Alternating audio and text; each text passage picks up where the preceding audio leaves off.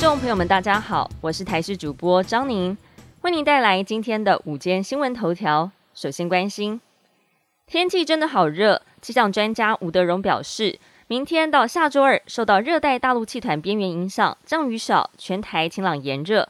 北部还有东半部将出现三十八度以上极端高温，挑战今年最高温纪录。其中台北市的体感温度达到四十度，下周二更会飙到四十三度。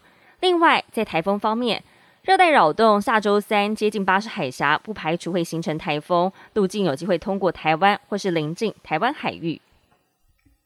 疫情方面的消息，我国连续三天确诊数都高于上周同期，有医师点出，这代表疫情反转趋势已经成型，到了下周就会开始上扬。预估下下周，也就是开学日之后，BA. 点二跟 BA. 点五有机会出现黄金交叉，正式进入到 BA. 点五流行阶段。更建议所有高风险职业人员还有慢性病患者，不要等次世代疫苗，而是要赶快展开第四季的施打。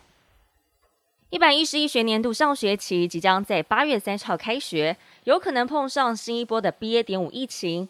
高雄市长陈其迈在昨天召开了专家学者会议，决议因应开学日的到来，将在下周二到下周五，也就是二十三号到二十六号，开设三十五所校园接种站，提供学童接种疫苗，提升保护力。家长可以透过高雄市新冠肺炎疫苗接种预约系统预约，或是到现场随到随打接种。我国外交部宣布，日本国会有台团体日华议员恳谈会会长谷物圭司、日华恳事务局长木原忍将在二十二号到二十四号访问台湾，预计要觐见总统蔡英文、副总统赖清德，并且拜会行政院长苏贞昌、立法院长游锡坤等多位政要。这期间还将拜访外交部长吴钊燮。台湾日本关系协会会长苏家全就台日各项重要议题交换意见，访宾也将到细指五指山国军公墓来吊唁前总统李登辉。国际焦点：瑞典南部大城马尔默一家购物中心在当地时间周五的时候发生了枪击案件。当地时间下午五点左右，瑞典的新闻报道指出，大约有二十声的枪响突然间响起，购物民众吓得惊慌逃跑。警方事后表示，共有两个人中枪，当中一名男性送医之后不治，而女性还在治疗当中。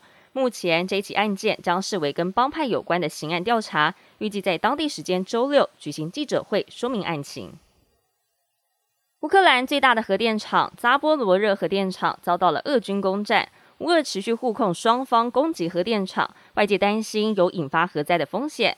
俄罗斯总统普京和法国总统马克龙在通话之后。克里姆林宫表示，两位领袖都指出派遣国际原子能机构专家前往核电厂评估实地情况的重要性。负责人格罗西对普廷的决定表示欢迎，并表示他愿意亲自带队视察核厂。